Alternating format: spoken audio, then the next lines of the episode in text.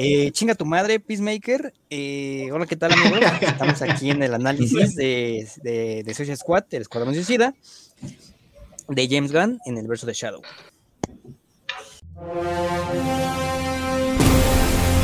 El día de hoy estamos con Hugo, estamos aquí con Mauricio y estamos aquí con Juan. Entonces, amigos, cuéntenme, cuéntenme qué tal, qué tal, qué les pareció de Suicide Squad, del Escuadrón Jolines a todo gas, Conejo Serapio, este. Conejo Serapio.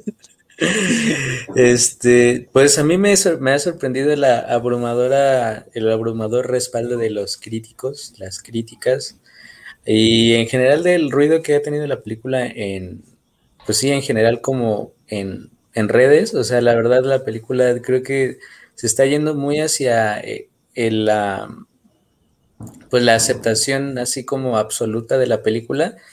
Y honestamente, eso sí me predispuso a esperar como una película demasiado buena, demasiado, demasiado buena, al nivel de, bueno, tal vez, bueno, la verdad para mí, como lo he dicho acá, la de Logan es un para mí es como una película aparte, muy aparte de las de, las de superhéroes y tal vez junto con la del Guasón, pero sí esperaba como unos escalones abajo, tal vez por ahí como del Caballero de la Noche o algo así. Y creo que eh, por las libertades que se toma la película y por tener características identificables de una película buena, se le está dando demasiado foco a una película pues que, o sea, sí es eh, mucho mejor que la película homónima, porque no podemos, o sea, todavía no queda bien claro como que si es soft reboot, si es remake, si es secuela, porque tiene características de las tres, entonces, incluso dentro de la propia película esas características se, refieren. Entonces, mm, sí es mucho mejor que la primera, honestamente es mi ese del, cutter, del corte de David Ayer, a mí se me hace uno de esos grandes mitos que ya están aprovechando para que todo el mundo diga que su película, la primera, era la buena. Eh, pero no, para mí no es, no es la gran cosa, la verdad. O sea, está buena, pero no así como están diciendo. Pues fíjate que yo eh, me divertí bastante eh, viéndola. E incluso me voy a atrever a decir algo y espero no me funen, pero yo no odié tanto Escuadrón Suicida ni Llaves de Presa. O sea, yo sí siento que cuando la vi por primera vez o las vi por primera vez, no me, este,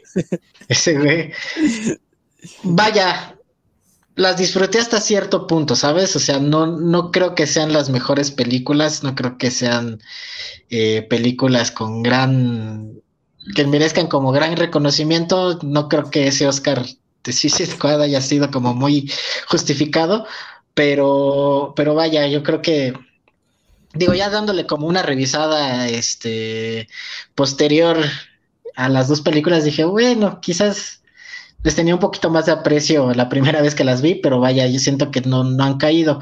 Y con esta, yo creo que personalmente le atinaron como a todo lo que me esperaba de la primera película de Escadrón Suicida, que realmente no me, no me dio, ¿no? Y creo que ese ha sido como también el, el punto que ha que ha pegado mucho con las personas que, que la han visto. De alguna u otra manera, creo que sí había como cierta cierta esperanza con la primera de Escuadrón Suicida, al menos por el tráiler, revisité el tráiler, eh, y sí había como muchas muchos comentarios con respecto a que el tráiler era mejor que la película, ¿no? De la primera. Entonces, este, como que sí había como esa esperanza de decir, ah, no, map, se ve algo, algo divertido, algo como un poquito, entre comillas, diferente. Y vimos lo que vimos y dijimos, ah, bueno, bueno, mucha gente sí dijo, ah, chale, ¿no? Yo dije, pues no era lo que esperaba, pero, eh, ñe, ¿sabes? Y con esta creo que sí hay mucho de eso que se esperaba en esa primera película y creo que también eso eh, a eso responde mucho de la respuesta que ha tenido en redes porque sí y aparte que es hija de un contexto como muy particular con James Gunn, con DC, con todo lo que pasó con Zack Snyder, todo lo que ha pasado también con la Liga de la Justicia, este y en general con el universo cinematográfico de DC. Entonces, Eh, bueno, ya platicaremos más a detalle, pero personalmente a mí, a mí me gustó mucho. Creo que tiene personajes mucho más entrañables que la primera. Eh, la historia a lo mejor no es como tan cohesiva, pero creo que mucho de lo que divierte de esta película y de que no se vio en la primera precisamente es como esta interacción entre los personajes y como sus historias eh, y sus motivaciones que a final de cuentas se ven como más más coherentes o, más adecuadas a lo que estaban presentando del personaje. Sí, a mí, me gustó, o sea, me, entretuvo todo el tiempo. O sea, no recuerdo así como un momento tipo de, ah, pues voy por, aprovecho y voy por, voy al baño o algo así. a veces así pasa. aprovecho y me duermo. ajá, o sea, a veces, digamos, incluso buenas películas pueden tener esos momentos, ¿no? Pero aquí siempre estuvo como todo muy intenso, pero no lo sentí tampoco saturado. O sea, estuvo muy entretenido. Y quizá, bueno, otro punto es que tal vez sea un prejuicio, pero de inicio las películas de comedia, digamos, las juzgo o, tengo expectativas menos altas, o sea, en general. O sea, la idea de Suicide Squad, desde lo que presentaron en la primera película de 2016, ya me da la idea de algo de relativo a la comedia, o sea, de que es una película dentro de un mundo de superhéroes, pero no es, no es, o sea, Capitán América, Superman, que de alguna manera es como ver cosas heroicas o, o grandiosas y demás, ¿no? Aquí sabes que te vas a encontrar con cosas chistosas, o sea, en automático, ¿no? Entonces, más allá de que sea un género superhéroe o incluso género comedia negra tipo Deadpool, o sea, es una comedia como más, este, quizás satírica, chistosa, o sea, cosas chistosas. Entonces, quizá porque también estaba predispuesto a eso, pues sí me lo, pues eso fue lo que me dieron y sí, o sea, una historia mucho más, este, mejor hecha y sobre todo sí los personajes más desarrollados que la primera de Suicide Squad. Yo me acuerdo que fui a ver al cine la de 2016 y sí me... No es que la odié ni nada, pero tampoco me generó, o sea, nada, o sea, fue como de, ah, o sea, tuvo sus escenas y así, pero pues ya. De hecho, la de Aves de Presa, esa sí me entretuvo más, o sea, como que me pareció más entretenida. Pero, pues bueno, ya esta de Suicide Squad también me quedaba la duda porque no, no decía como tal que era la segunda parte o algo así. Y de los personajes de la primera nada más repetía, creo, eh, Margot, ¿no? Y ya, o sea, cambiaron al Deadshot y todo eso, entonces sí se sentía como de que, se sintió mucho lo de Justice League, como de, ah, o sea, en la primera nos equivocamos, ahora agarramos un director que haga, lo de, le damos libertad y seguramente va a salir algo mejor que la primera vez, ¿no? Y pues sí, o sea, me parece que sí, así fue. Y vaya, en general, de, inicio lo que daría, o sea, estuvo muy, o sea, muy entretenida. Estuvieron los personajes más, más completos, o sea, en sí se dan el tiempo de, darnos como una idea de cómo fue que llegaron a ese punto y la interacción entre ellos está muy, se siente muy orgánica, ¿no? Incluso el personaje más irreal que era el tiburón se siente como natural dentro del mundo en el que ya te metieron tanto película, se siente natural un personaje así y lo que todo fluye bien hasta, pues, hasta el final. Eh, hay, bueno, sí existe un corte de ayer, ese sí difícilmente yo creo que lo vayamos a ver. Eh, si bien hay una campaña por ciertos fans, y gran parte de Snyder, este, pero no creo que lo vayamos a ver porque, digo, ya salió la, esta 2, o sea, claramente muestra un, una visión totalmente diferente y sobre las, ya dijo Hugo, las cosas que sí salieron bien, ¿no? Lo que debimos hacer en un principio, aquí ya salió bien, fue que era, pues darle la confianza al director, ¿no? O sea, yo pienso que, no, no creo que el corte de ayer sea mejor que esta, eh, yo sí pienso que va a ser muy diferente, pues porque hay que ver el cine de ayer, ¿no? Pues eh, ahí tenemos este tropa de tropa de élite, me parece, o no, o Squad, no, SWAT, perdón, SWAT, eh, Fury, mmm, Bright, apenas sacó la de, Tax Collector, entonces este, pues más o menos hay que ver por dónde le tira este güey, ¿no? Él le tira como más a, a una misión de, de, soldados, entonces pues más o menos eso vimos en la primera película, eh, que que lo que pienso es que sí va a ser mucho mejor que lo que nos presentaban en cine. Digo, aún así, a mí también me gustó Suicide Squad, con todos sus este, defectos, me gustó. Lo que no me gustó es que, ¿qué hicieron? Quisieron llevar un Deadpool, quisieron llevar un Guardianes de la Galaxia con estos güeyes, y por eso hay tanta, tanta, tanta canción dentro de la película, ¿no? Pero bueno, eso quizás sea para un análisis otro día, pero aún así, o sea, sí siente como es de. Tú ves el primer tráiler y el último tráiler de, de Suicide Squad, y dices, ¿qué carajo pasó? ¿No? O sea, porque pasamos de un tono totalmente diferente, ya lo dije, una misión de soldados, a pues un Guardianes de la Galaxia villanos en DC. Entonces, eh, nuevamente, pues fue el estudio otra vez, ¿no? Bla, bla, bla.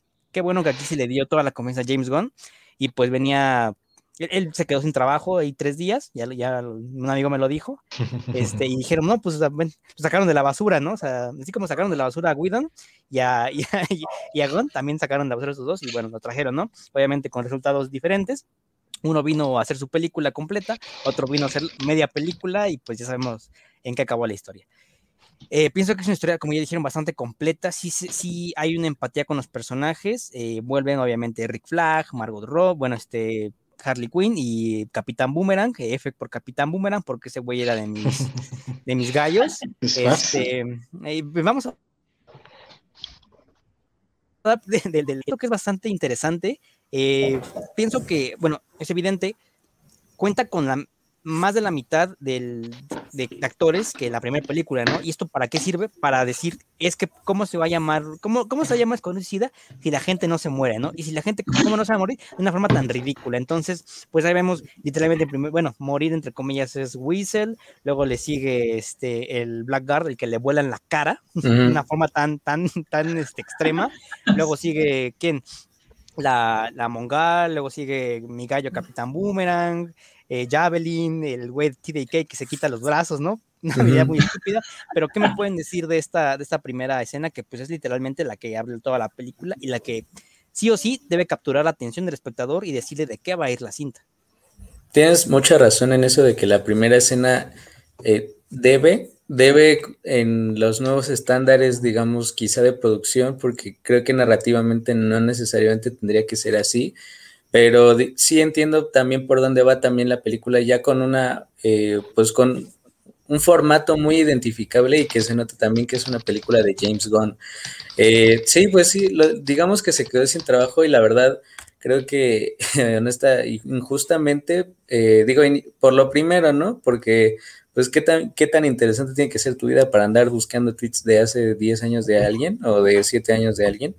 pero eh, yo creo que sí se veía muchísimo que él estaba intentando quitar rápido como la historia del anterior. O sea, honestamente no, si es, no estoy al tanto de si van a borrar por completo lo que pasó en la primera. Creo que no, porque en la, cuando Harley Quinn y el Capitán Boomerang se interactúan entre ellos, dan a entender como que sí saben más o menos que algo pasó antes. O sea, hasta se saludan con cierta cordialidad y para mí pues eso ya es una referencia a que la otra película existe. Tal vez no eh, así como en el extenso, digamos, de los personajes y demás, pero que la otra película sí existió. Entonces, eh, la primera escena a mí me parece, la primera secuencia en realidad me parece a mí de las mejores que tiene el universo de DC, o sea, es muy vertiginosa, es eh, muy divertida, honestamente, lo de cuando se muere Wizard, yo me cagué de la risa, porque además lo dice el señor ese, el, el viejito, con una con un convencimiento y además el güey está bien erizo, ¿no? O sea, en apariencia está muy erizo y dices que cada que este güey pues sea del, escuadrón suicida, ¿no? Y que al final muera exactamente. Eh, y en realidad yo estaba, sí estaba pensando que a lo mejor a él, primero, tenía como una idea muy clara tal vez del proyecto y segundo, sí se iba a apartar por completo tal vez de, todas las películas de DC, ¿no? O sea, e, exceptuando el, Guasón, por supuesto. Eh, y de ahí siento que sí hay como una tirada muy clara a ser em, llamativo.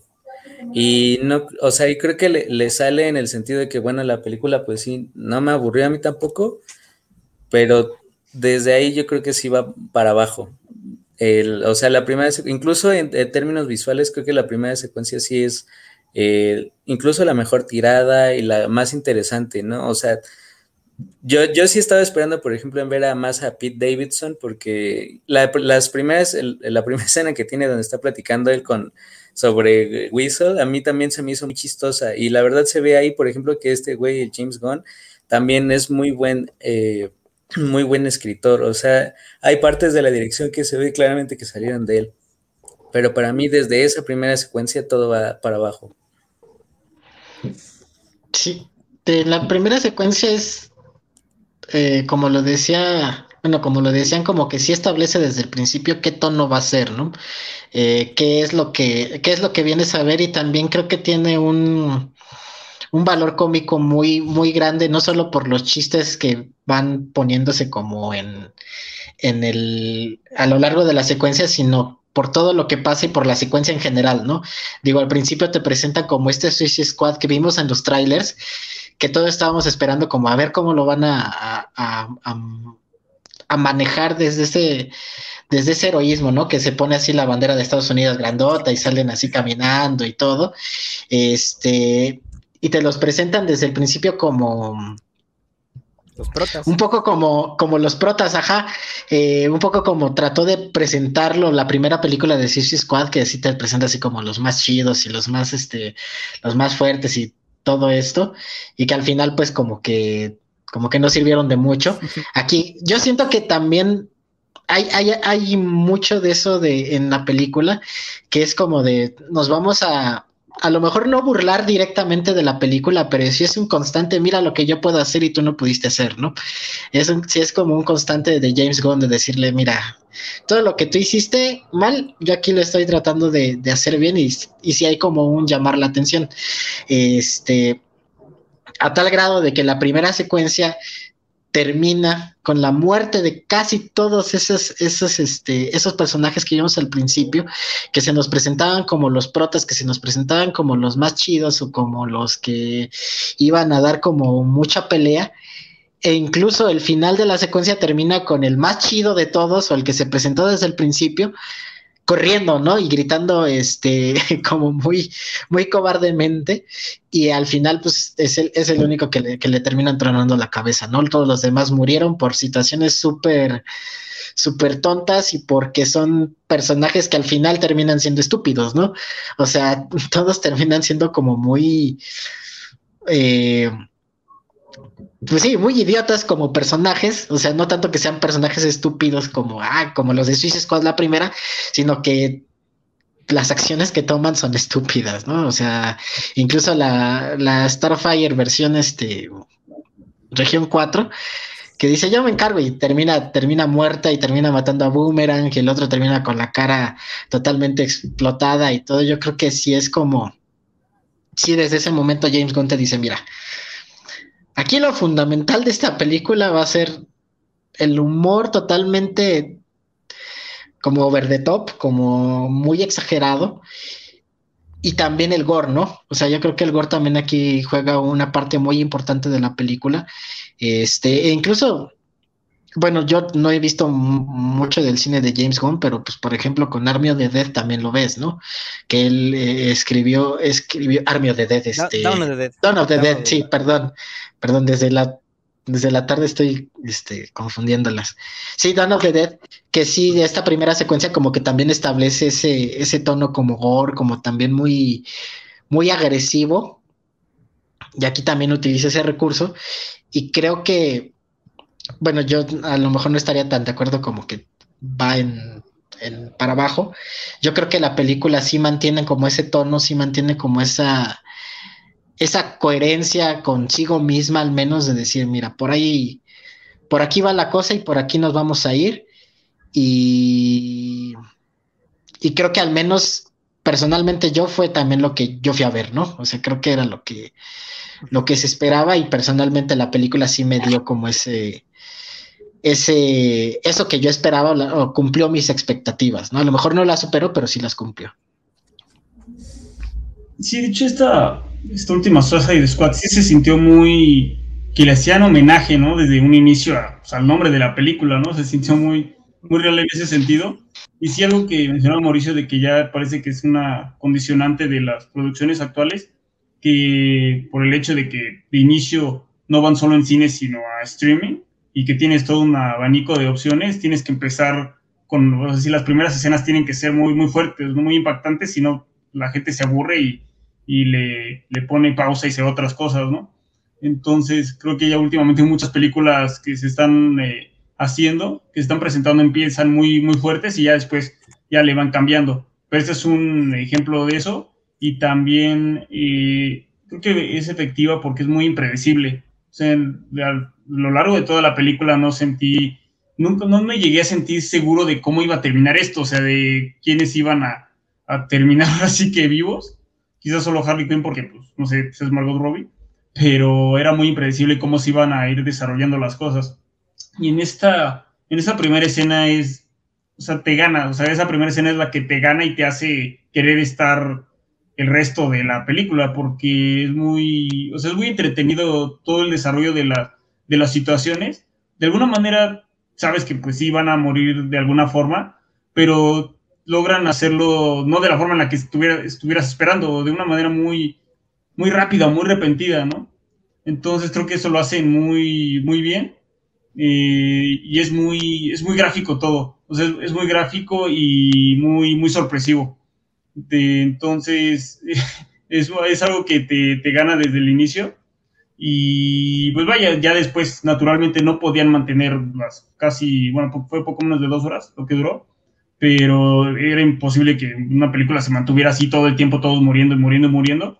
Entonces creo que estuvo, o sea, fue adecuado iniciar así para, ahora sí que amarrarte a la, amarrar al espectador a la, a la película y ya después, eh, bueno, igual termina hasta dando más risa esa escena al, al, ver que para eso estaba planeada, ¿no? O sea, de que por un lado ellos iban a, iban a ser como la distracción de que todos iban a terminar muertos para que el otro eh, grupo, ellos sí pudieran hacer la misión, ¿no? Entonces, eh, pero pues sí, o sea, creo que sí, ahorita que lo mencionan de que tal vez sí haya sido a la mejor parte de la película, creo que sí, o sea, en cuanto a acción, sí podemos decir que fue la más entretenido, o sea, en cuanto a acción, pero hay otras partes que, otro tipo incluso de, de escenas que hay hasta tipo drama, cuando explican todo esto de, la, de las ratas y la historia de vida de algunos personajes, que no, a pesar de ser una película en general así de comedia y de, y de sátira y demás, o sea, no, no desentonan para nada.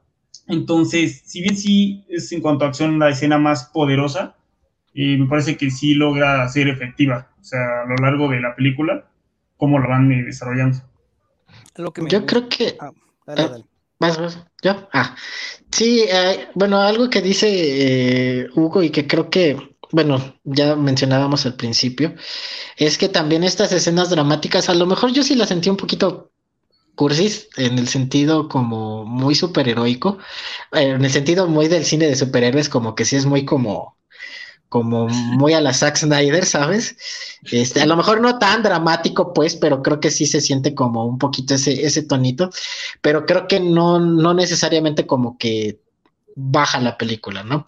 Pero a lo que voy es que creo que también parte de lo que, de las escenas a lo mejor que, que que también un poco sostienen la película más allá del gore y del humor, que también tienen mucho de humor, es este toda esta dinámica entre personajes, ¿no? Creo que es lo que comentábamos, ¿no? Aquí se eh, en la primera película yo creo que de las pocas este del poco background o del poco este establecimiento del personaje, pues es el de Harley Quinn, ¿no? Creo que es el y a lo mejor el del diablo, ¿no? Pero el diablo termina siendo como muy excluido y solo sirve como última, última arma o último recurso. Y realmente todo en Suicide Squad como que gira alrededor de Harley Quinn, o parece que gira alrededor de Harley Quinn, aunque eso no sea de la película, entonces termina como por desentonar por sí misma, ¿no? Aquí yo creo que mucho de lo que vale es lo decía la dinámica de grupo, que si bien tiene sus momentos cómicos y la dinámica favorece esos momentos cómicos, tanto, tanto en la primera escena que es como la... Yo creo que hay dos, dos, dos puntos también que, que favorecen a esto, que es la escena donde está el, cuando están hablando en el avión, o sea, donde se van a conocer, entre comillas, todos, que le dice, ay, que ese es un hombre lobo, ah, ¿no? Y como que toda esa escena a mí me parece como muy divertida. Y también hay algo que, que también favorece este punto, que es el, el centro de operaciones. O sea, desde, desde la primera escena te, te, van diciendo es que el centro de operaciones como que agarra como cierta importancia cuando empiezan a apostar, ¿no? O sea, y este se va a morir, ¿no? Y este nunca ha trabajado, y este parece que nunca este, ha hecho esto, y como que cosas así, como que también la misma dinámica del centro de operaciones como que parece interesante, al contrario, por ejemplo, de la otra, ¿no? Que no, que el centro de operaciones ni iba ni iba ni ahí, el, y lo importante era Viola Davis, ¿no? Entonces creo que también esta, y que esta dinámica de grupo pues, se va también eh, fortaleciendo a lo largo de la película con, con escena, por ejemplo, de donde van en, el, en, el, en la combi, no sé cómo llamarle, pues es una combi, este, que se van contando las historias, que es la escena como más, este, a lo mejor entre comillas, más sentimental que tiene la película, que va, que va explicando como las, las historias de los dos personajes que terminan siendo como los principales, ¿no? Que es Idris Elba y Ratcatcher 2. Este, y que, que, incluso a tal punto de que yo siento que la película como que sí, si bien Harley Quinn tiene como ciertas escenas sola, sí se enfocan un poco más en los otros personajes y en darle más, este, más importancia a lo que están viviendo personalmente y como grupo. Y ya no es tanto Harley Quinn y sus amigos, ¿no? Como fue la primera. Sí, claro. Eh, así como dices, creo que la dinámica está mejor explorada. Bueno, es que, es que quiero evitar eh, entrar, son evidentes, pero bueno. La dinámica de grupo es fluida, es bastante creíble. Sí hay una, cierta como camaradería entre todos, sobre todo este Peacemaker este, entre, y Bloodsport. Por ejemplo, la escena mm. cuando están, están, a están acabando con toda la resistencia, me encanta, la amo. O sea, sobre todo esto ya lo cuando dice de los, los, eh, los presumidos nunca caen bien, ¿no? Así de, a menos que lo que presumas está cabrón, ¿no? O sea, de verdad, eso y el güey explota, ¿no? El güey atrás explotando. Eh, habla muy bien, una del diálogo, dos de la, de la interpretación, sobre todo de John Cena. Ya, ya ven que ahí este, pues, lo, acabamos de ver en, en Rápidos y Furiosos 9.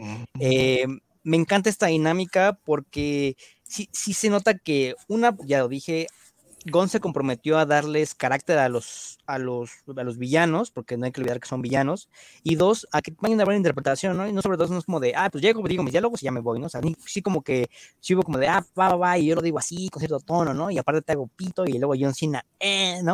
Entonces, eh, habla bien de ahí, de, de, esta, de esta química, como ya dijiste.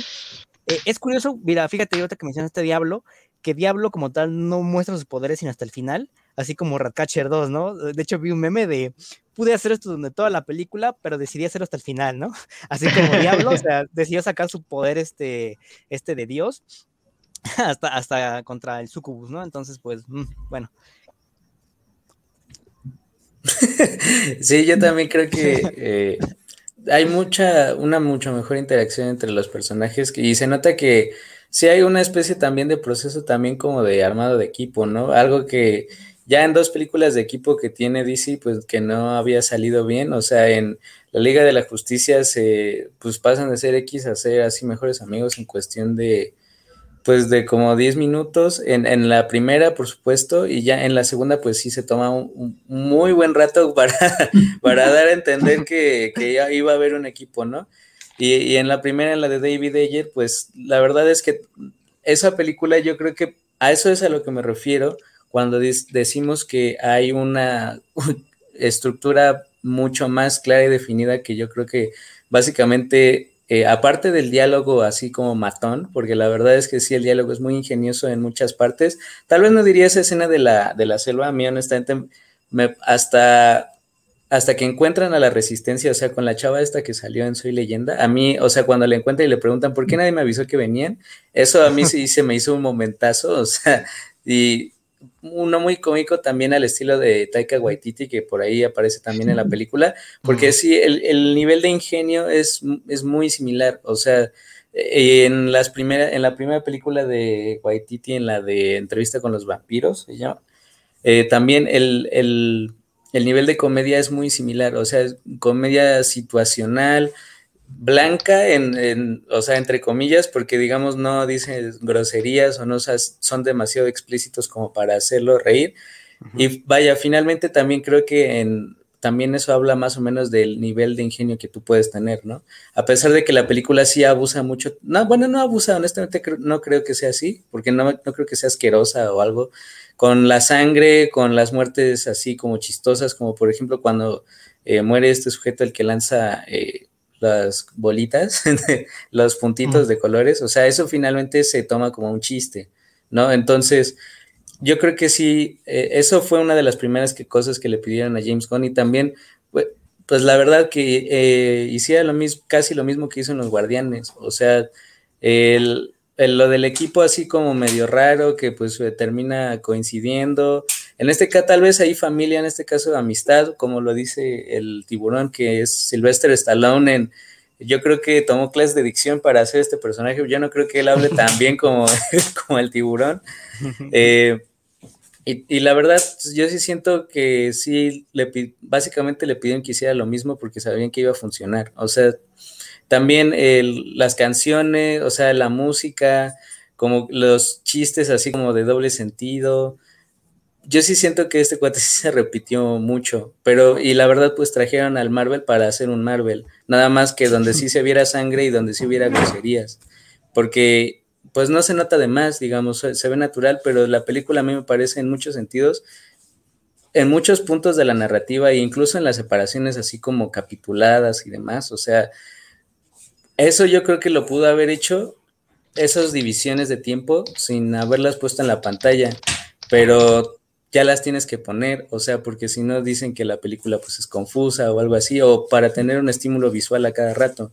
Que la verdad, los de Marvel lo ponen en letrotas así en, en la pantalla, tal cual, o sea, así dice, eh, no sé, Asgard, la Tierra, así en la pantalla. Y mínimo, aunque sea este güey, pues los pone ahí con un recurso que está dentro del, em, de la, del universo de los personajes, ¿no? O sea, dentro de la escena.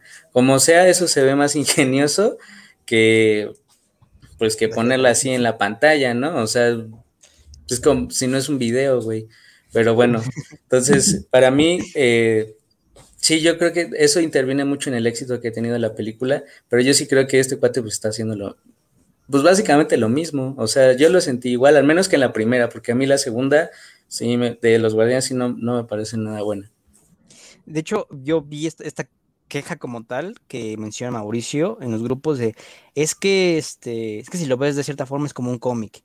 Y yo, pues eso para mí está mal, porque pues no estamos viendo un cómic, estamos viendo una película, ¿no? Entonces, si nos queremos quedar con el cómic, pues pues quédate con el cómic, ¿no? o sea, no, no, no, sucedía lo mismo el comentario que dijo Mauricio, que me, me, encanta repetirlo, Mortal Kombat, ¿no? Entonces, si nada vas a sacar con las muertes, pues quédate con el videojuego, o sea, a fin de cuentas lo que estamos aquí analizando, pues es la película.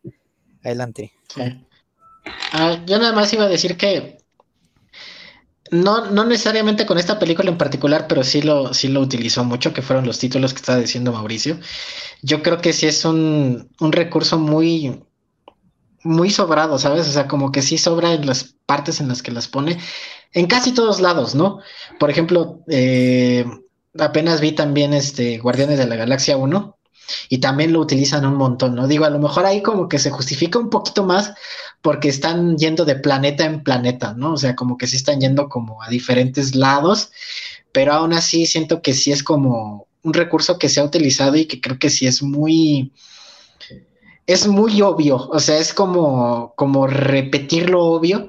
Y a mí me parece como muy, no sé, ajá, como que está de más, ¿no? Y creo que en esta película mucho más, ¿no? Porque digo, estás...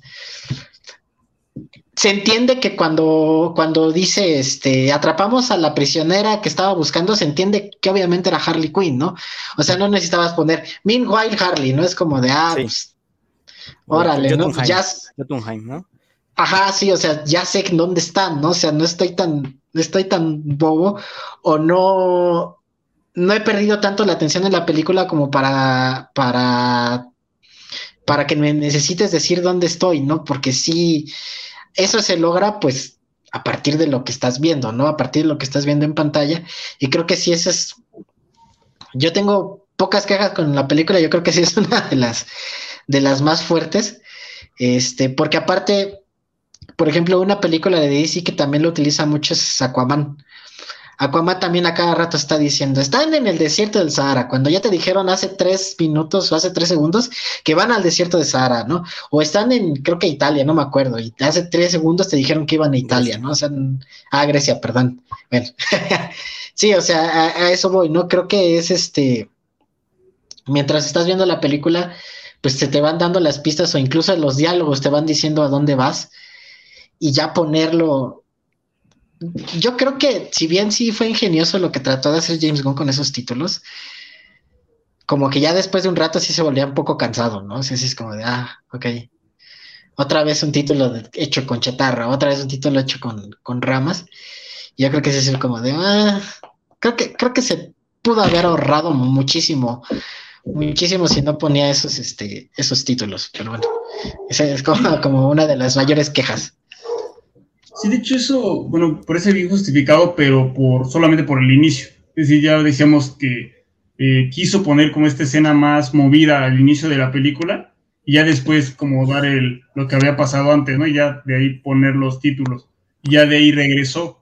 Pero ya de, ahora digamos de que ya regresó al equipo 2 a la actualidad, o sea, ya todo lo demás parecía así innecesario. Además por el tipo de tono que estaba manejando, que digamos que sí intentó hacer un humor eh, o sea, no tan tonto, es decir, eran, eh, personajes que en realidad me parecían inteligentes, o sea, inteligentes en el sentido de eh, su existencia. O sea, para mí el, de, villano de Peacemaker era el, para mí el villano más interesante, porque de alguna manera manejaba una lógica que mucha gente puede manejar, pero él la, la exageraba, ¿no? O sea, y lo dice de maneras como muy explícitas de la paz, de que yo haría lo que sea por la paz, incluso matar a quien se me ponga enfrente, sino que es como un humor un poco más este, listo, y a fin de cuentas, si ya estás usando ese humor listo, creo que sí desentona mucho poner estos letreros porque es como de, a ver, ¿me consideras un espectador que te capta estas cosas o, no? ¿no? Entonces sí parecía como, pues sí, algo que no, no era eh, necesario. Entonces, bueno, fuera de eso, ese, o sea, este tipo de, de personajes, creo que sí fueron como, bueno, el caso de Peacemaker fue el que me, agradó más, precisamente porque no era, o sea, era muy deliberadamente absurdo, pero digamos como alargando una lógica que sí existe.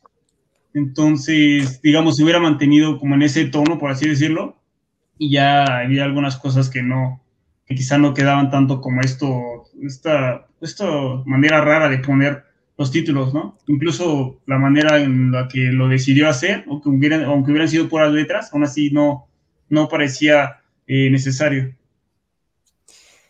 Algo que, que, me encanta es cómo agarra a villanos pues, poco desconocidos prácticamente. Yo solo conocía a Polka Dot Man y a Ratcatcher 2. Bueno, Ratcatcher, porque nunca vi un Ratcatcher 2.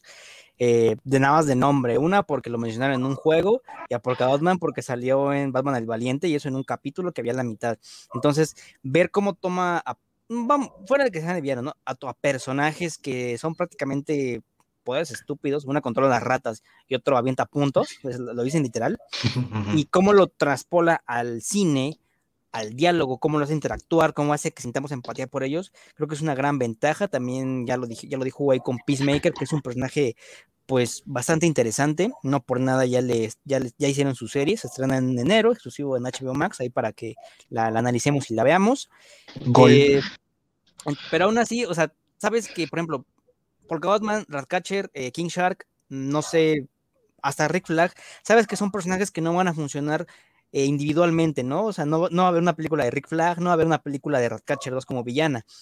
Salvo, por ejemplo, Peacemaker o obviamente y Bloodsport, que sí pueden funcionar como villanos o como una serie aparte afuera, porque sí son bastante interesantes y tienen cierto trasfondo.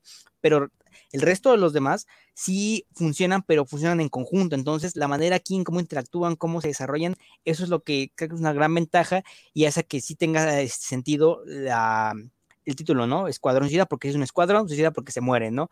Entonces, eh, sí.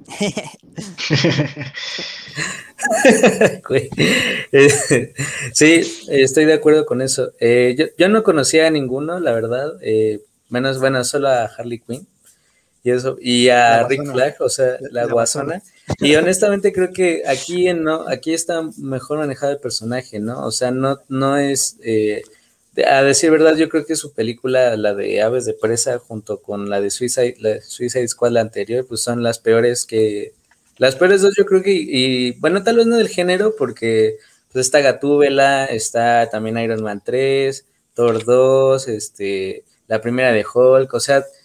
Hay, hay competencia, pero de DC yo creo que sí, fácilmente son las peores dos. O sea, y, la, y mucho tiene que ver en la forma en la que la manejan a ella. O sea, a mí, y, supongo que también debe ser por algo como personal, que a mí personaje me parece muy desesperante.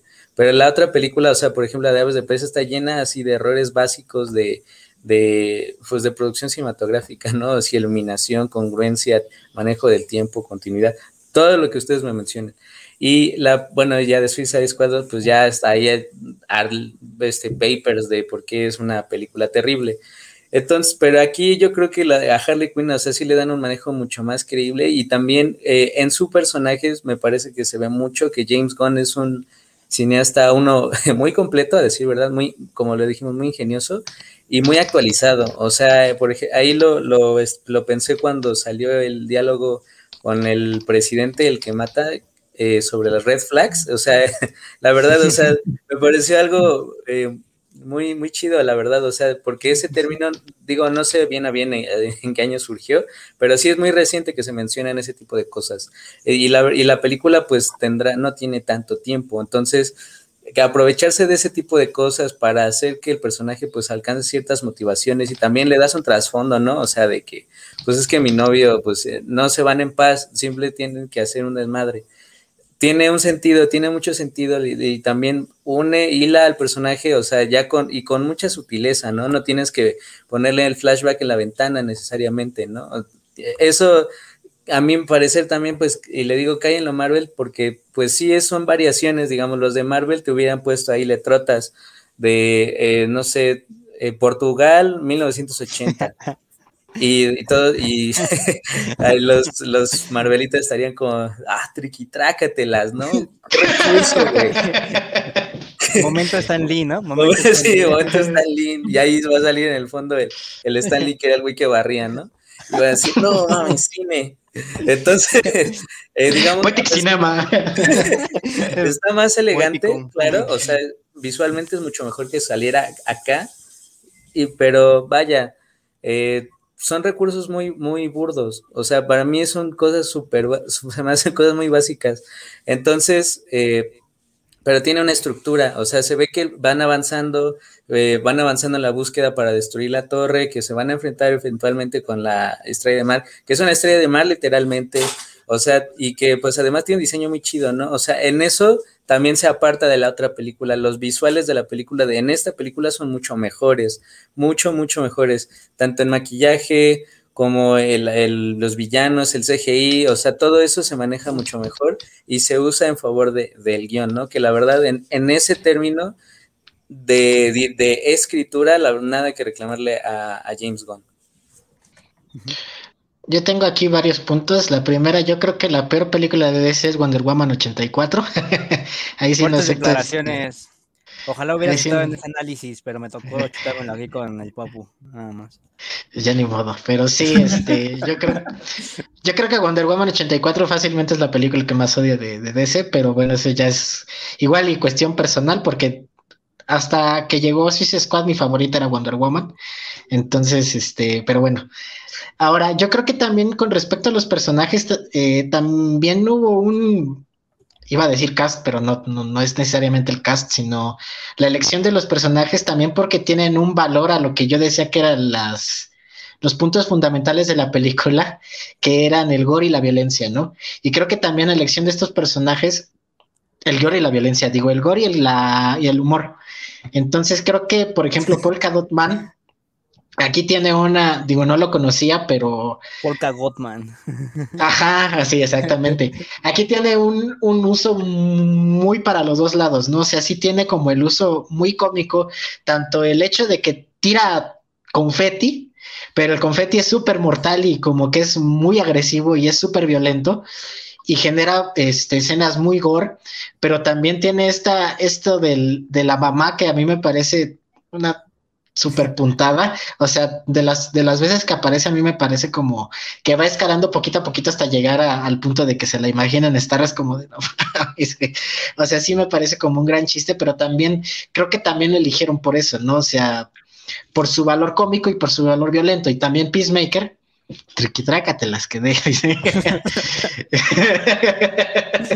Creo que también, por ejemplo, Peacemaker también tiene como ese valor, este, ese valor violento, ¿no? Y Bloodsport pues, a lo mejor no tiene como ese, ese, ese lado tan cómico, al menos como de facto, porque pues, ya te lo ponen con ratas y todo, y ese gritito que se echa ya cuando ve las ratas está como muy cagado, o sea, es como muy sacado de, de, del personaje y por eso creo que también funciona muy bien. Y creo que y bueno, Harley Quinn, ¿no? Que también es como, como desde la primera película, como que también juega con, con estos, este, con estos puntos. A lo mejor Rick Flag es un poco más, este, un poco más aterrizado, en el sentido de que es un personaje que, que, pues es como el líder militar, entonces como que no tiene, entre comillas, tantos chistes como, o sea, lo que se usa como chiste no es tanto como que él bueno, no sé, ¿no? Como que sí se me, se me imagina como un personaje más serio. Y pues a final de cuentas lo tenía que ser, ¿no? Entre comillas.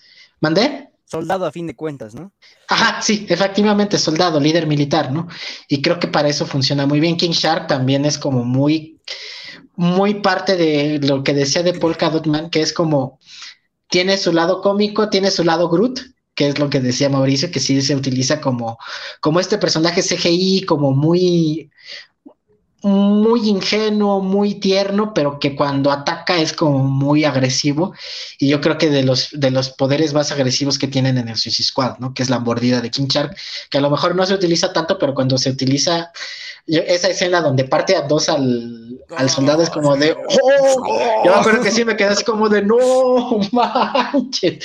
O sea, dije, ¿qué hiciste? ¿Qué? O sea, sí, sí me parece, o cuando le arranca la cabeza o cosas por el estilo, como que sí tiene este valor de gore y de sangre que James Gunn le quería dar la película. Entonces yo creo que también la selección de personajes también estuvo muy bien, ¿no? Que fue algo que también hizo en, en Guardianes de la Galaxia. A mí personalmente, digo, vi Guardianes de la Galaxia después, un día después de ver Suicide Squad por primera vez. Y pues sí, se me hizo un poquito más Disney, más Marvel. Este, pero sí tiene, la 1, no he visto la 2. Entonces, este, pero sí tiene como esta, sí, como decía, sí se nota que usó muchos recursos de, de Guardianes de la Galaxia aquí en Suicide Squad, que a mí personalmente, pues sí, sí, sí me pega más en mis gustos Suicide Squad que Guardianes de la Galaxia. Pero también en Guardianes de la Galaxia, pues usa Rocket Raccoon, yo creo que es mi, fue mi personaje favorito de Guardianes de la Galaxia, precisamente porque tiene como este, creo que es de los que más tiene este antiheroísmo dentro de la misma película. Pero bueno, eso es ya para otro análisis. Y el otro punto que también quería tratar es Harley Quinn.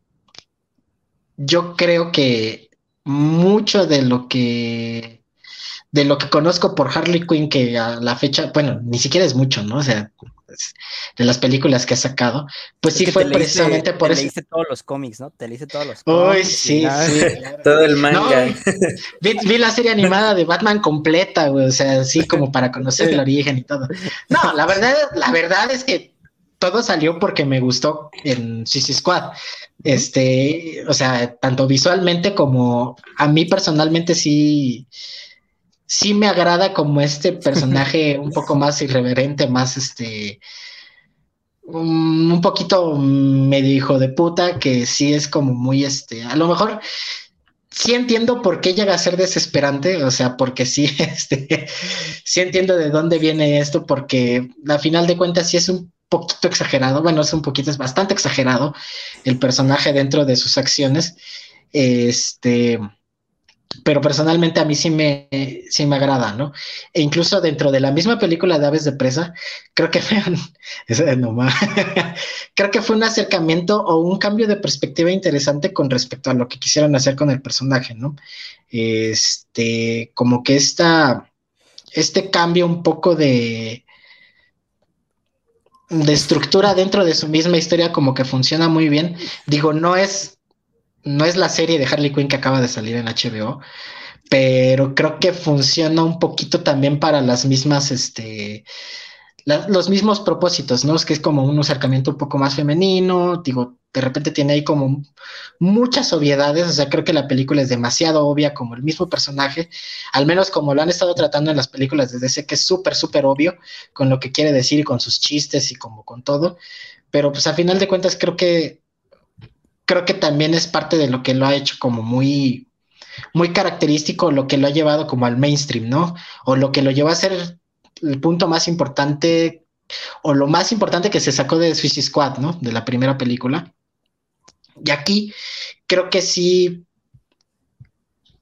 Ah, lo que estaba pensando cuando estaba viendo la película es, ok, esta película sí puedo verla como con, porque a final de cuentas también fue el gancho, ¿no? Que utilizaron y el marketeo más fuerte que fue Harley Quinn para esta película, ¿no? O sea, y creo que también la usaron, por ahí leí que, y vi que decían que estaba un poquito además la, el personaje de Harley Quinn y creo que, si no está de más, creo que sí, los personajes así nada más solitos sin Harley Quinn creo que hubieran funcionado, ¿no? Creo que tenían una buena selección de personajes y creo que funcionaban bien, pero si sacaban a Harley Quinn, yo no la iba a ver. o sea, yo personalmente no la iba a ver, precisamente porque creo que es un gancho muy fuerte. Y mientras la estaba viendo dije, ok, vine por Harley Quinn, me quedé por lo demás, ¿no? Este, eh, creo que sí es este, una película que, que incluso como decía este Mauricio, creo que la escena del monólogo nuevamente es como muy obvia. O sea, es como a lo mejor lo decía con el término de burdo, sí, a lo mejor es un término muy burdo, un recurso muy burdo, pero creo que funciona para el mismo personaje. Y creo que también la escena que, la escena cuando Joaquín Cosía lo están torturando, ya después se libera. Y como toda esta, a mí me parece como muy visualmente atractiva la parte donde donde explota las flores, digo, la puse de portada de Facebook, pero donde está, este, donde está disparándole y saca todas las flores y todo, creo que es, está muy, muy divertida y creo que es muy representativa del personaje o cómo habían traído al personaje, al menos en las películas. Y creo que aquí dije, bueno, este, es una película en donde sale Harley Quinn que no me da tanto cringe, ¿sabes? creo que sí es este, si es algo que, puedo ver, que digo, ok, voy, vengo a ver a Margot Robbie como Harley Quinn y no, no necesito pasar como todo el cringe de la demás película, como en las otras, en las otras dos películas. Y sí, creo que ahí quedó. Sí, algo que me pareció muy, o de lo más atractivo de esta película, era que había personajes tan, tan demasiado diferentes uno de otro. Es decir, eh, si piensan en otras películas de, superhéroes, por ejemplo, si bien todos tienen, son distintos en cuanto a sus poderes, o sea, en cuanto a sus valores, su manera de ver la realidad, o sea, es, digamos, hasta muy compartido, ¿no? O sea, incluso hasta de personajes supuestamente tan dispares como un Capitán América, un Iron Man, un Spider-Man, que si bien tengan una historia de vida diferente y poderes diferentes y demás, como que todos ellos comparten hasta cierto punto los mismos valores, o el mismo esquema de valores y la misma manera de ver la realidad y de actuar. Entonces aquí sí es algo muy que rompe mucho con eso y la película logra, con la gran variedad de personajes que tuvo, darles, o sea, ante el espectador, darnos como cómo ellos veían su realidad.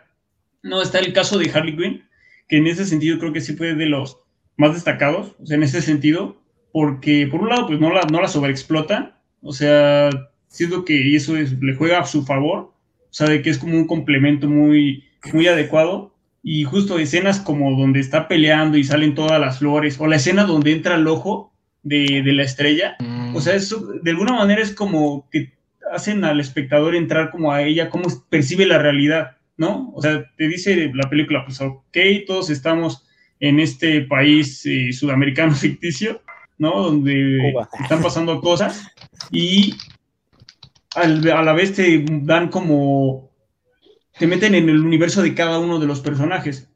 No, o sea, Harley Quinn matando gente y sintiendo como que está bailando, como que está cantando y en realidad todos están muriéndose y haciéndose pedazos. O de repito, cuando entra la estrella y las ratas empiezan a destruir todo lo que está dentro, pero ella se siente como en, como en el paraíso, como en el, en un, mundo mágico. O sea, siento que eso es muy efectivo para justamente eh, darte a entender cómo ella percibe la realidad, por así decirlo. ¿no? Y a otros personajes como el chico igual de los puntos, que por un lado están estas escenas donde, claro, todos están ahí juntos hablando y de repente te meten en su cabeza, ¿no? Así como te meten a veces en la cabeza de Carly Quinn, lo que ella está viendo, te meten en la cabeza del chico de los puntos, ¿no? Que en realidad él siempre está viendo a su mamá en todos lados y está traumadísimo y, te, y no te lo dice explícitamente, pero te dejan claro como que él la tuvo que matar porque ya, o sea, lo estaba torturando tanto que él la termina matando y ahora la ve en todas partes, ¿no? O sea, es una historia en realidad pesada, o sea, si te pones a pensar, muy, muy pesada y que te dan como un poco esa, esa, esa idea, ¿no?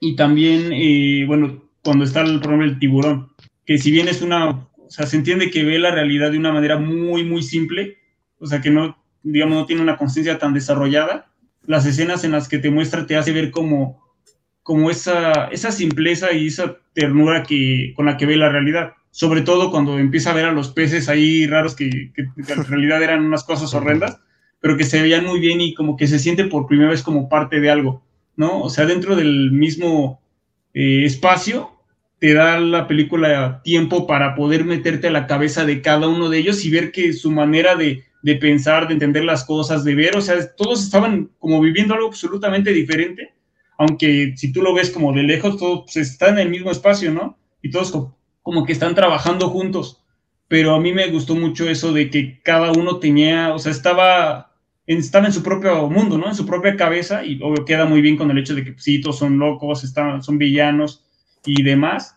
Y el, el poder como es, esta interacción entre todos ellos queda como, al final funcionó. Y creo que es, es algo arriesgado porque ya hemos visto de otras películas que, que como no, como digamos, se quieren ir a la segura, terminan metiendo muchísimas cosas, ¿no? Muchísimos personajes, muchísimos tipos, hasta géneros dentro de la misma película, tipo drama, comedia, acción, para, por así, para dar mucho y a ver si algo, algo de eso pega, ¿no? Y en este caso, aunque sí, o sea, está muy movida la película en muchos sentidos, creo que no se siente descuidada, ¿no? Eso sería como igual algo destacado, no, no se siente como de que, que haya hecho, metido todo eso como un simple relleno, a ver de qué, a ver de qué esto, a ver si no te gusta la historia de, de la niña de las ratas, te, da, te divierte esto que hace Harley Quinn o te agarra esto, ¿no?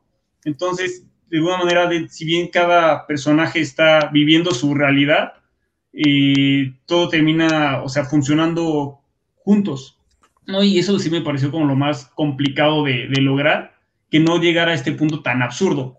Se entendía que había muchas cosas que, o, o sea, esto no puede pasar, pero dentro del mismo universo de esta película tenía sentido y en ese sentido, por ejemplo, sí destacan muy bien los dos quizá personajes más cuerdos o normales, que son Rick Flag y Idris Elba, ¿no? Que son como con quien más te podrías, digamos, una persona normal sentirse identificado, porque si llegan a un punto de, oye, ¿qué es esto? No puedes andar haciendo eso, o estás loco, ¿no? Entonces son como este, este, este ojo de la, o estos personajes normales dentro de ese mundo de locos, y que también pues, le otorgan otro, otro tono agradable a la película.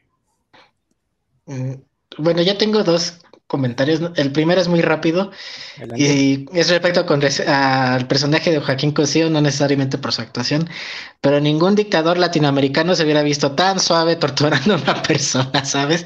O sea, creo que creo que nada más electrocutándola yo decían, ay, no, es que, es que, este, no me acuerdo qué dice el diálogo de la película, que, que es muy cruel como para sacar información o cosas así. Yo dije, ah, no, ahorita se va a poner.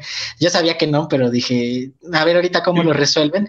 Y pues sí, nada más adelantó que es. El cochilo ah, era más cruel, ¿no? El cochilo era más cruel, güey. Definitivamente. Un dedo.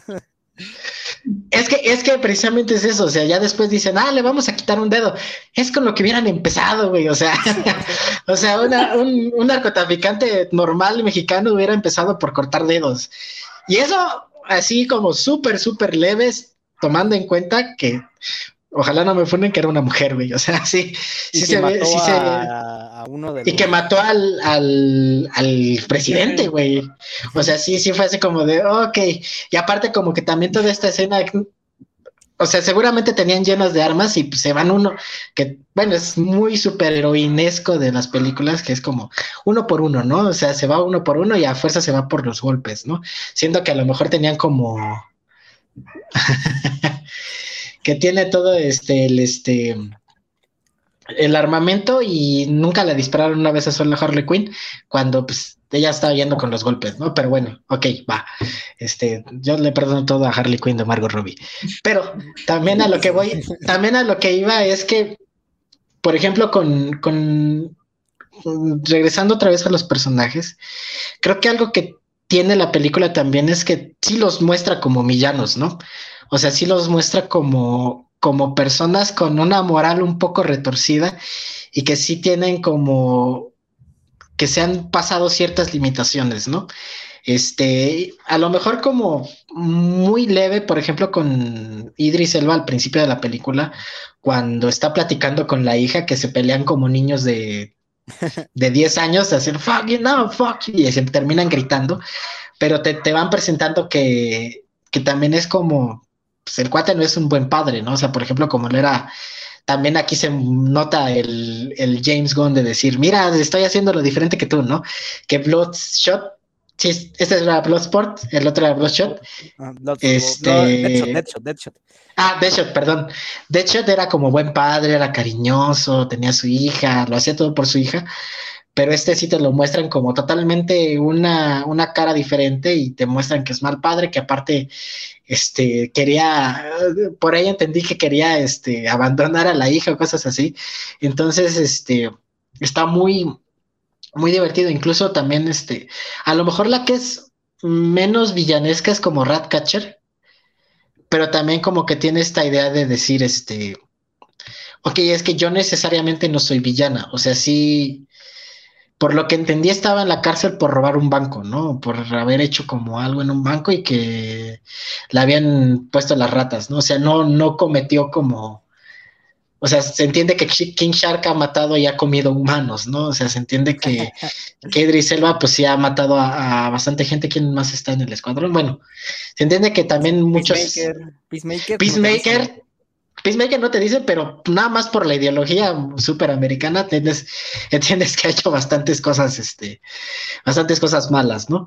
Este, y bueno, pues todos los demás, y Ratcatcher sí es como esa, esa parte como un poquito más cursilona, como más de corazoncitos, de decir, este, es que yo tengo una relación con mi padre y todo esto, y creo que sí, este, pero aún así creo que todo este, esta esta dinámica de villanos nuevamente aporta mucho a esta violencia y a todo esto que quería hacer James Gunn con respecto a la sangre y funciona muy bien para, para, pues sí, para el propósito de la película que era como tener este, este elemento de shock que quería presentar James Gunn y que creo que digo, en Guardianes de la Galaxia no lo puso, pero tanto en Donne de Dead como en Scooby-Doo lo tiene. O sea, creo que sí. Scooby-Doo, Scooby-Doo. scooby creo que sí tiene como este, este lado muy edgy que fue parte de lo que funcionó para lo que lo funaran, pero creo que creo que en esta en esta película le funciona le funciona muy bien. Eh, respecto a Harley Quinn, creo que para mí no hay queja. y en las tres entregas que hemos tenido, ah, pues han sido abordadas de diferente manera. Dos han sido de hombres, una ha sido de mujer, ahí evidentemente con más de presa. Yo con aves de presa me quedo con las secuencias de acción, que no por nada están dirigidas por Chávez Stahelski, director de John Wick, grande, grande John Wick.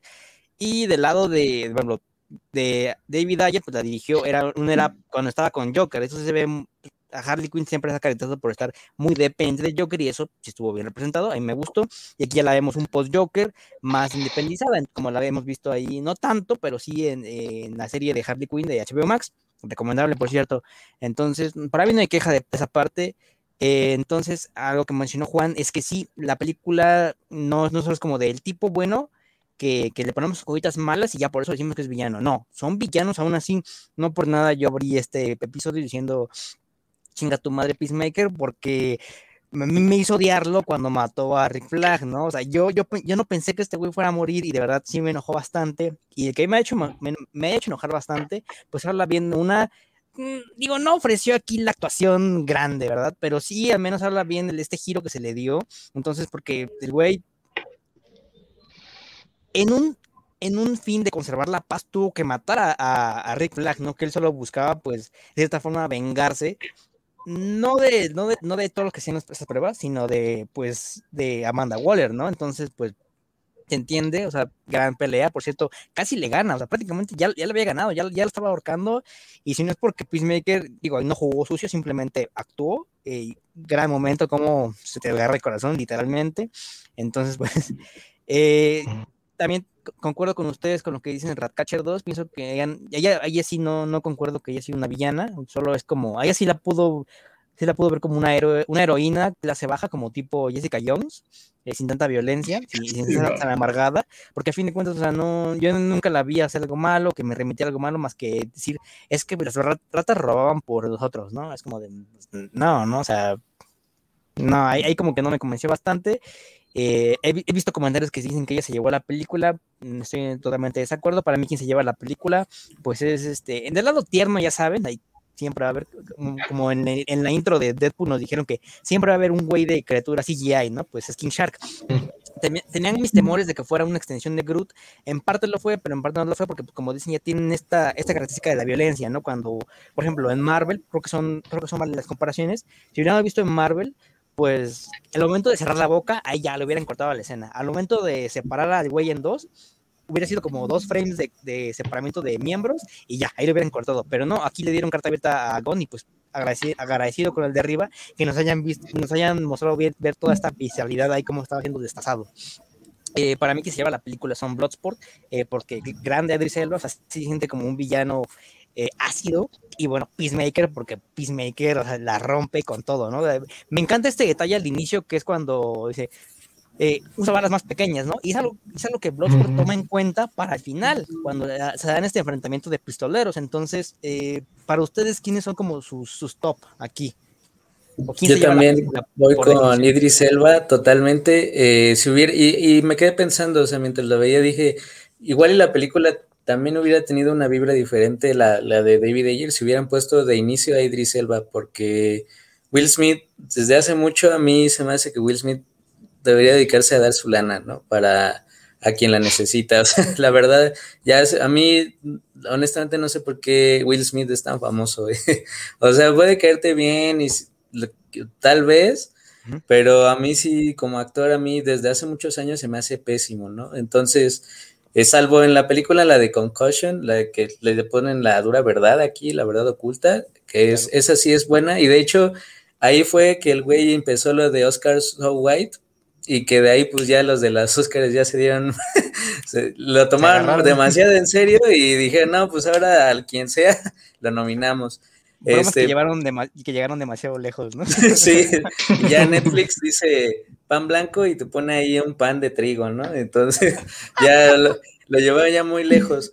Eh, y la verdad, eh, eso ya como dato random, Will Smith fue el que empezó eso porque no lo nominaron, tal vez con merecimientos eh, por esa actuación, pero bueno. entonces, sí, para mí la vibra de villano, o sea, como el porte como un poco más rudo, eh, basando únicamente en características físicas, ¿no? La voz, incluso como el, la especie de incredulidad que tiene con sus compañeros, o sea, de decir, es que tú manejas ratas, es que tú avientas puntos, o sea, ¿cómo es que vamos a, librarla, ¿no? O sea, toda la película la trae así hasta la, la secuencia final, ¿no? Cuando ya van contra la estrella de mar. Entonces, para mí eso, esa actuación fue muy buena, honestamente. Qué bueno que lo eligieron a él y no, y qué bueno que no regresó Will Smith, supuestamente porque no le hablaron al, hijo, que quién sabe. Y también por temas de agenda, ¿no? Pero según yo, lo del hijo también tuvo como su peso. Y también John Cena. Eh, John Cena es actor desde hace muchísimos años. O sea, la lucha libre es eh, actuación y es atleticismo y la, y la verdad se le nota creo que de los luchadores que han hecho la transición, a pesar de que Batista haya estado en Blade Runner 2049, no es lo mismo, o sea, la verdad Batista no, no actúa bien, no, pero, pero le ha salido. no lo hemos visto como tanto ha, como tanto ha mm, hablado, ¿no? O sea, no, bueno, sí, sus papeles no se enfocan tanto en eso.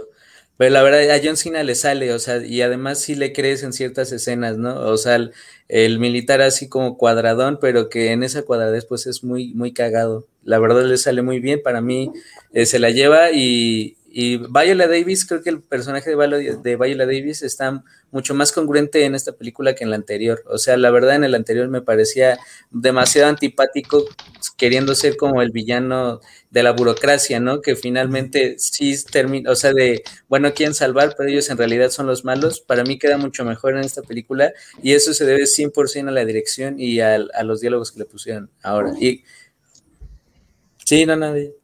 Un pequeño dato, así como dice Mauricio, eh, pues Will Smith, así como no regresó como por lo de su hijo, eh, también un, conflicto, un conflicto de agenda y digo, se va a sonar apenas una película que es donde va a ser padre de unas este, de tenis. Entonces, pues yo lo pienso, ¿no? Es como de, me voy otra vez por la película que mm, fracasó en... Que va a fracasar. Pero la, pero la, rompió en taquilla, o me voy por otra oportunidad para Oscar, ¿no? Porque como dice, él está duro y dar que quiere su nominación o que quiere su Oscar y pues la elección creo que es obvia, ¿no? Digo, ah, mira, algo que agradezco es que no, no hayan reemplazado a Will Smith como tal en, actor, sino que fue otro personaje. Otro personaje. Entonces, esto da pie a que en el futuro lo podamos ver. Este, a mí me gustaría ver como que un choque de egos, ¿no? Porque a fin de cuentas, ambos son tiradores, ambos son, ya saben, afrodescendientes. afrodescendientes.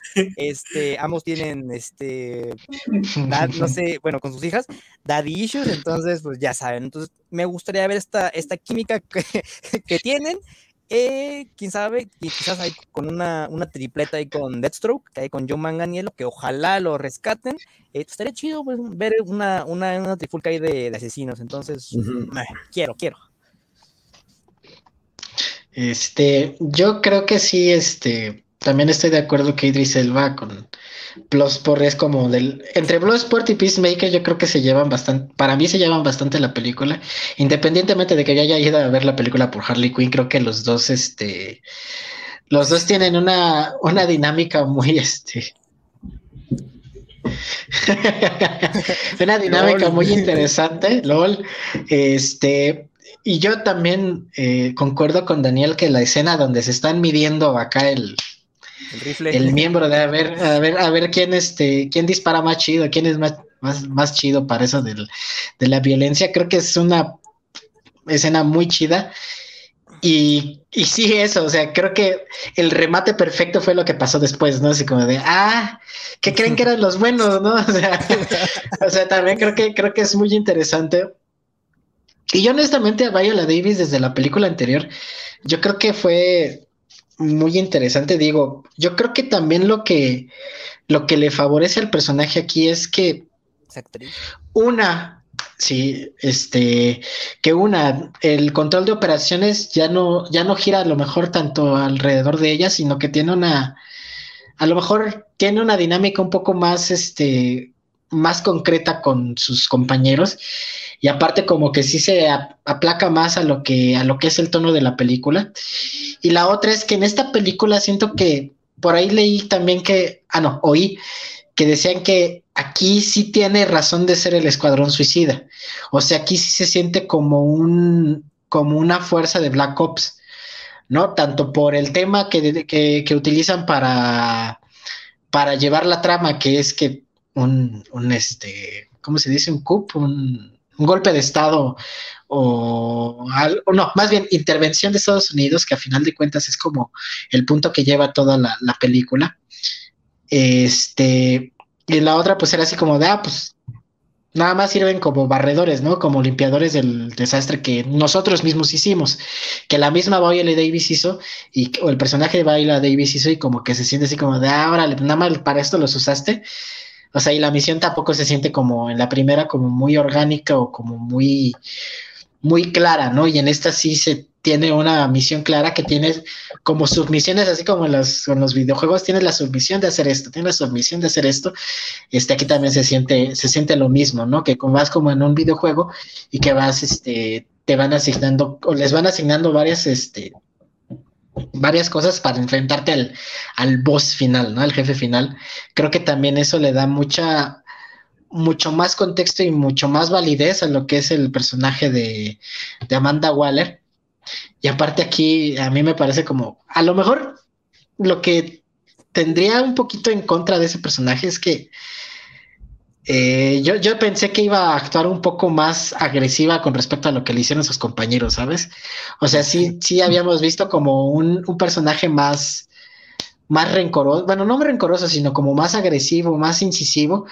Y al final lo que les pone de castigo es ir a cuidar a Peacemaker, ¿no? A lo mejor tendríamos que ver ya la serie para ver realmente cómo se, se desarrolla esto, pero sí, a lo mejor fue lo que sí sentí que dije, ah, no te compro que eso fue lo que les haya hecho. O sea, la, este, yo me la imaginaba como la primera película, a lo mejor disparándoles, ¿no? O algo más, este, más agresivo, de menos pateándolos, ¿no? Pero no, se, vio, siento que sí se vio muy suavecita, pero sí, sí, sí creo que el personaje funciona, funciona bastante mejor por el contexto también que le da la película. Y sí queda claro cuáles son los protagonistas que la misma película intenta yo, sí, para ser como más breve, sí quisiera solamente mencionar a Peacemaker. Fue el que, más, el que más me gustó. Y siento que dentro de su absurdo, o sea, termina siendo el, o sea, el personaje que más me agradó porque es como muy, dentro de su cabeza sigue como la misma lógica, por así decirlo. O sea, es como, como muy rígido, ¿no? O es como muy, muy esquemático en todo lo que, todo lo que hace y, hay una historia, como decía Juan, que sí, o sea, sostiene absolutamente que hayan escogido específicamente a ese tipo de personas, ¿no? O sea, no le vas a pedir a, Capitán América o a Iron Man que haga, o a alguien, o a Superman o Batman que haga esas cosas, porque ellos a la primera van a, o sea, en cuanto se enteren cuál fue el origen de, de todo esto, pues no, no durarían en que todos se enteren, ¿no? Y obviamente un tipo como Peacemaker, que es más como una, como una manera de orden esclavizante, lo que, lo que tiene idea de, de, paz en su cabeza. Obviamente se entiende que él sí pueda defender como toda esta idea de pues, esto no se puede, esto no se puede difundir, ¿no? Entonces me agradó que mantuviera como dentro de su, su manera específica de ver la realidad, siempre lo mantuvieron como muy, muy rígido, ¿no? Eso en cuanto a su base como personaje, y además creo que también fue, o sea, era el más gracioso en cuanto a los diálogos, en cuanto a su manera de, de actuar como, como descarada, o sea, sin, sin piedad, o sea, sus chistes que, o sea, en los que se humillaba a sí mismo, o las escenas, la escena donde está calzones, en calzones, donde está en calzones y le, dice, ¿y tú por qué estás en calzones, no? O sea, es como de, no sé, estoy, no, estoy mamado, puedo estar así, ¿no? Casi. O sea, es como, de, es, como, es como ridículo, pero se mantiene siempre como en la misma lógica, ¿no? Como que, como de algo que ya había dicho, que todos los personajes tienen como una, tienen un mundo muy, muy específico de ellos, ¿no? Y que ahora sí que, eh, no, que no comparten con nadie más. Y este tipo sí es como un, un, un individuo con una manera de, de, entender las cosas muy, muy diferente y muy, muy característico, que siempre se, o sea, siempre se, se destacó. Entonces, creo que, o sea, por todo eso, por su estructura de, de personaje, su manera de, de pelear, sus chistes, y creo que sí era, fue como el personaje que más me, que más me agradó. Y pues bueno, ahora sí que con ese me, me quedaría. Otro detalle que, o sea, me, para mí fue como algo complementario, es que yo el fin de semana, o sea, aparte de ver esta película, en el 7 creo, se les ocurrió pasar el Marín. No sé si la han visto. Ah, es una película donde sale John Cena y es justa, es como, es como Peacemaker, pero, pero sin estar loco. O sea, es el típico, Ajá, ajá, es como el, es, un clásico, el ex marine que ya según ya se retira a vivir la vida normal con su esposa y a un tipo malo se le ocurre secuestrar a la esposa y, y tiene su plan malévolo, ¿no? Y demás. Entonces está como, es una típica película de acción donde el tipo va y es súper experto en matar a todos y termina matando a todos y salvando a la esposa y así súper patriota y demás. Entonces me dio mucha risa porque sí se sintió como, o sea, John Cena es como un personaje de los más adecuados que se te puedan ocurrir para que agarre a Peacemaker. O sea, desde su, lo que recuerdas como, como luchador, porque es como el, el americano más, más clásico, ¿no? En, todo sentido. Entonces, que él, que él ocupe y que él haya decidido tomar este, esta personaje, que es justamente esta versión retorcida de todo esto, lo que significa, y, o sea, me pareció muy, muy adecuado que a él lo tomaran y pues vaya lo que terminó siendo, ¿no? Entonces sí, sí me quedaría con este, con este personaje creo que también no hemos hablado sobre pues, el villano prácticamente colosal que es en la película, que es Starro. Eh, me gustó. Digo, ahí vi comparaciones tontas en, grupos de, no, es que estuvo bien porque en los cómics lo derrotan con sal. era como de, o sea, sí, güey, pero pues eso fue en los 60, ¿no? O sea, creo que ni tu papá había nacido. Entonces, o sea, creo que comparar con esas viñetas no, no está correcto. A fin de cuentas, lo repito, estamos analizando la película. Me gustó la amenaza que conllevaba, cómo volvía zombies a todos ahí. Eh, lo que no me gustó del todo es que pues tarda una eternidad para salir de la torre, ¿no? O sea, prácticamente, voy a estar exagerando obviamente eso, pero son como tres horas para salir de, la torre, ¿no? O sea, que, que, rompe, que se va cayendo la torre, que sale el tentáculo, ¿no? Entonces eso fue lo que no me gustó, fue como de, ya, sal, ¿no? O sea, a fin de cuentas, como ya dijo, como ya dijo Mauricio, no decepciona eh, en, cuanto a diseño y en cuanto a efectos, porque así de verdad crees que está ahí, está como que te da cosa, ¿no? Eh, entonces, me dolió la muerte de Polka Man porque pues es como de no, no. digo, era bastante obvio. En el tráiler yo, yo supe desde ahí que iba a morir porque cuando grita soy un superhéroe, o sea, obviamente se ve que está mirando hacia arriba, el plano. Oye, y ya cuando vi la escena antes de que le cayera el, el, el, brazo, no sé, como que tentáculo, bueno, Su, extremidad, este, pues había espacio en la toma, entonces dije, ya, ya lo van a matar. Entonces, este, me gustó bastante la pelea contra el villano final. Eh, lo que no me gustó, porque pues está así no es, pero pues eso ya es cosa mía, que dijo, es que yo estaba feliz mirando, mirando las estrellas. Eso a mí no me gustó porque pues así no es, así no es en los cómics, ¿no? Pero pues bueno, no afecta nada, no afecta nada en la trama, eso ya es, digo, personal mío. De ahí en fuera, all good con la batalla final contra Starro. Eh, yo no lo percibí como tal, como amenaza, o sea, digo, sabía que iba a llegar eventualmente, eh, pero pues era el momento de redención. A mí, a decir verdad, pues yo más que nada me quedo con que pues tienen como su participación, tienen su momento todos y los visuales, o sea, los visuales tanto del villano como en la escena de, la, de las ratas, cuando van todas las ratas, sí se me hizo una, una muerte así medio como de ok, poder. Pero hay, una, hay un cuadro en donde Idris Elba está tirado y se ve que las ratas le están pasando y se ven las patitas de la rata como si, le estuviera tocando aquí. O sea, eso estuvo muy bien hecho, o sea, parecía real. Y ahí es donde digo que pues, también los visuales se apartan mucho de la otra película. Eh, la verdad, pues, yo no sabía ni siquiera que había como un, eh, este, un villano así que se llamara así o que fuera una estrella de mar o lo que sea, pero yo creo que, o sea, la pelea estuvo bien y lo de Harley, o sea, eh, cuando brinca y todo eso, la verdad sí se me hizo como que tenía, estuvo muy chido, o sea, la escena estuvo muy bien. Eh, en cuanto a secuencias, digamos, de pelea y eso, todas tienen como más un propósito, digamos, como de exposición, o sea, para apartarse, finalmente, pues ellos también están, como les digo, están haciendo su Marvel, pero con matices, ¿no? O sea, los de Marvel, o sea, tal vez sí usan los mismos chistes, tal vez sí los recursos visuales terminan siendo por eh, abaratar en cierto sentido por volver mucho más básica la trama. Eh, estás eh, apostándole mucho también como al encanto de que el actor le puede dar al personaje, en Idris Elba, este, Margot Robbie, pero aquí sí muestras la sangre, ¿no? Aquí sí ves cómo le vuelan la mitad de la cara al otro, sí ves cómo las pasan las ratas y se comen a alguien, o sea, ese, cómo pues torturan a la, a una mujer, ¿no? O sea, esos tipos de cosas, digamos, sí forman parte de una estilística porque tú empiezas a ver, tú vas a saber, por ejemplo, que en la muerte del villano, pues iba a haber algo, ¿no? Va a haber sangre, va a caer, y en el, otro, en los de los otros, pues va a terminar este, desapareciendo, o va a provocar su propia muerte, o no lo van a poder, le ganan por el poder de la amistad, ¿no? O sea, ese tipo de cosas eh, cambian, ¿no? Entonces, y, bueno, y la verdad trajeron a un Marvel para que hiciera un Marvel, pero con más libertad, ¿no? O sea, con chistes sexuales, con groserías, con ese tipo de cosas.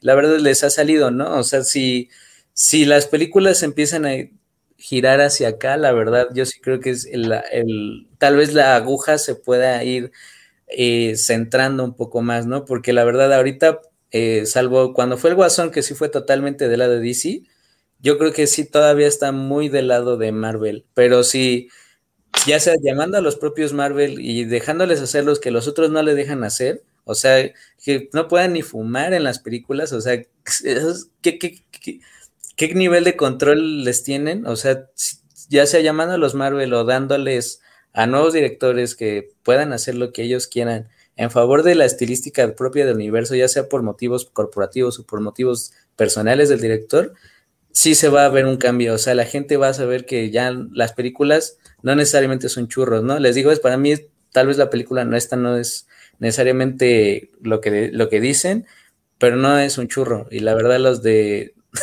ya eso, de lo con tomando en cuenta la historia previa de DC, ya es un avance, ¿no? Sí, yo, yo tengo cierta idea con, con Starro. Yo también creo que visualmente se ve muy asqueroso y creo que eso funciona muy bien para lo que lo que quería hacer el propósito de la película, que desde el principio te está mostrando como cosas muy asquerosas. Y este sí, el hecho de que salgan las estrellitas de, de, de la axila del, del Starro, sí se ve como de, oh, ¿eso qué, güey? Y aparte también como toda esta esta onda de, los zombies que está creando, incluso la escena donde se ve que están experimentando con, con los que ya tienen esa, este, con los que ya se lo comió Starro, así como de, oh, no mano. Pero yo creo que también eh, sí tiene como esta, pues a final de cuentas carga con, con la trama de superhéroes que es como pues, el malo y van a pelear y todo esto, ¿no?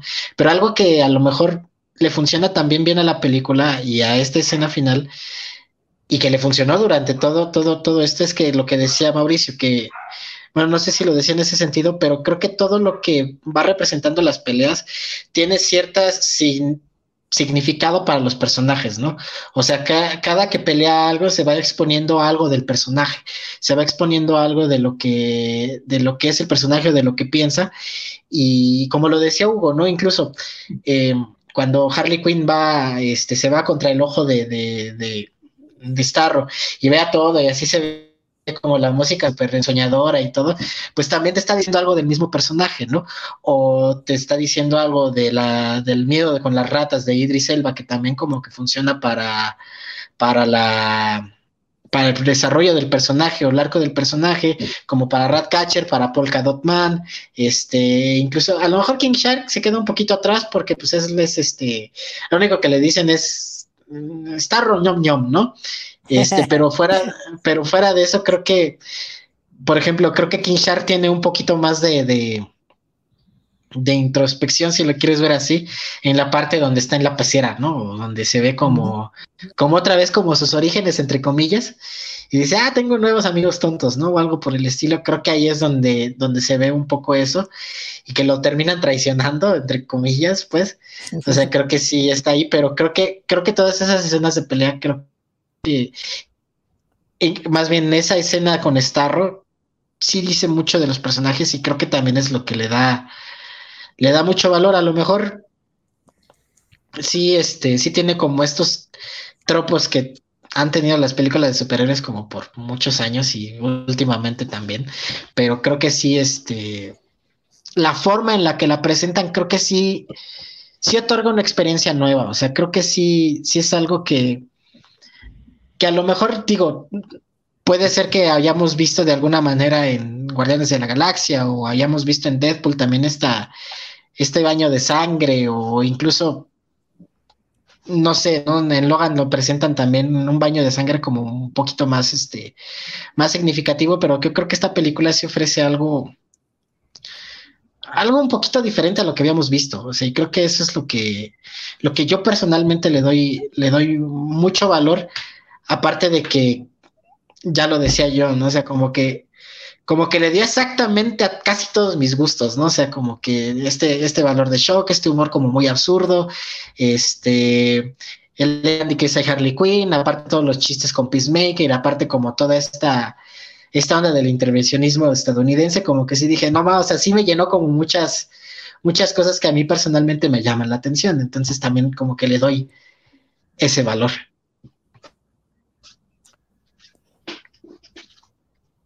Sí, o sea, sí me, o sea, en general sí la recomendaría bastante.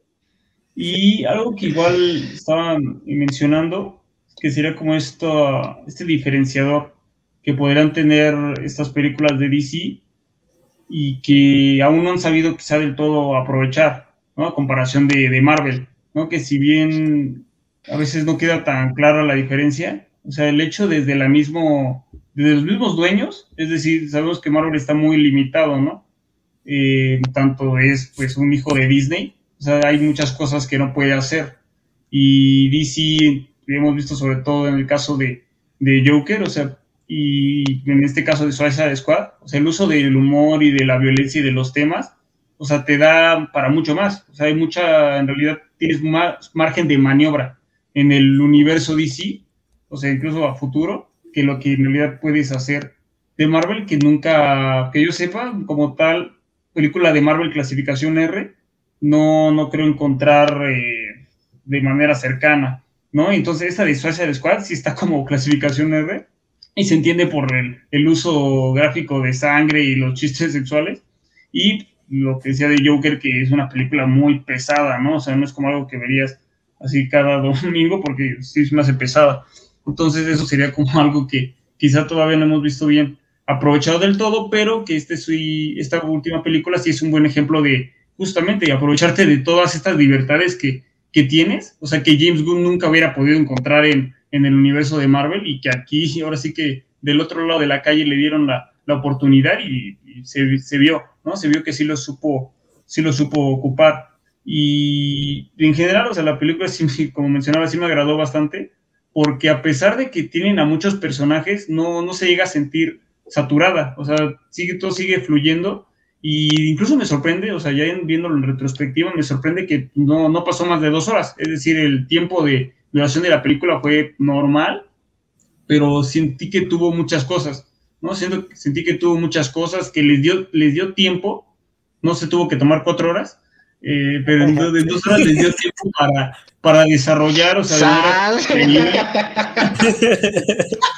se dio, o sea, o sea les, le bastó el tiempo para desarrollar bien, o sea, a, a bastantes personajes, o sea, al punto de poderte sentir como, pues sí, o sea, sentirlos como cercanos, ¿no? Como decían, a diferencia del Suicide Squad 1, que no, o sea, nunca los sentiste en realidad muy, muy cercanos, ¿no? En este caso sí, o sea, el uso, la cantidad de tiempo que le dieron fue muy adecuado para lograr esa cercanía y al final la conexión entre, la conexión entre todos ellos, pues termina, termina funcionando muy bien.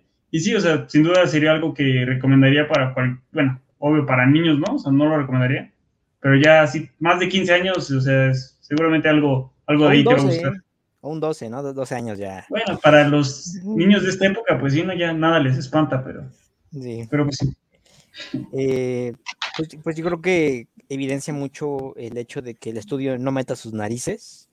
Eh, una. Dos, de que no quiera hacer literalmente lo que Marvel está haciendo, de, de este, del chiste, ¿no? El chiste, el cameo, la Liga referencia la, referencia, ¿no? Entonces. Las letrotas. Ajá, eh, pues eso, eso pasó con Suicide Squad, eso pasó con, con, con, la Liga de la Justicia, ¿no? Ya lo dijimos.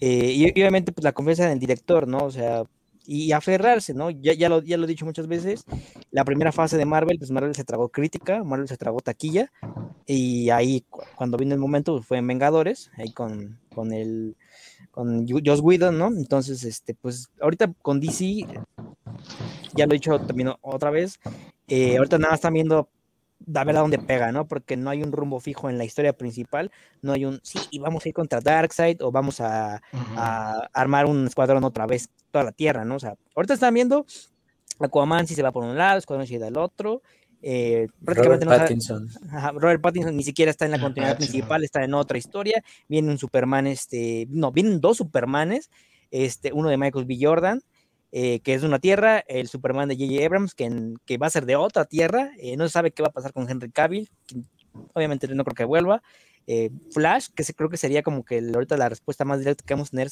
si van a continuar o no, que obviamente sabemos que no van a continuar, pero pues, dicen que va a ser despedida, dicen que van a traer a Keaton, todavía no sabemos, entonces yo lo digo, ahorita están viendo qué pegan, eh, no sé qué va a pasar con Wonder Woman porque pues le fue mal a Wonder Woman 84, ¿no? O sea, digo, en cuestión de gustos o, o lo que sea, en, en, crítica no le fue bien, en taquilla tampoco le fue bien, sí, lo que chido en HBO Max, pero pues en taquilla no le fue muy bien, entonces el recibimiento fue más este, dividido a la parte mala que a la positiva, entonces no se sabe qué va a pasar.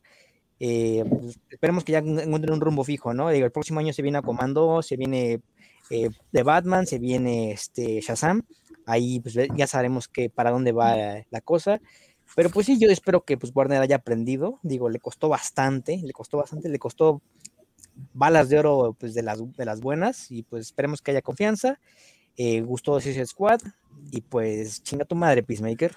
Yo solo quería decir que, eh, que, que Marvel Robert caracterizada de Harley Quinn te rompa el cuello con las piernas, la verdad no se ve tan mal. yo, con gusto la aceptaría. Nos vemos en la ah, próxima. Perfecto. Bye. Bye.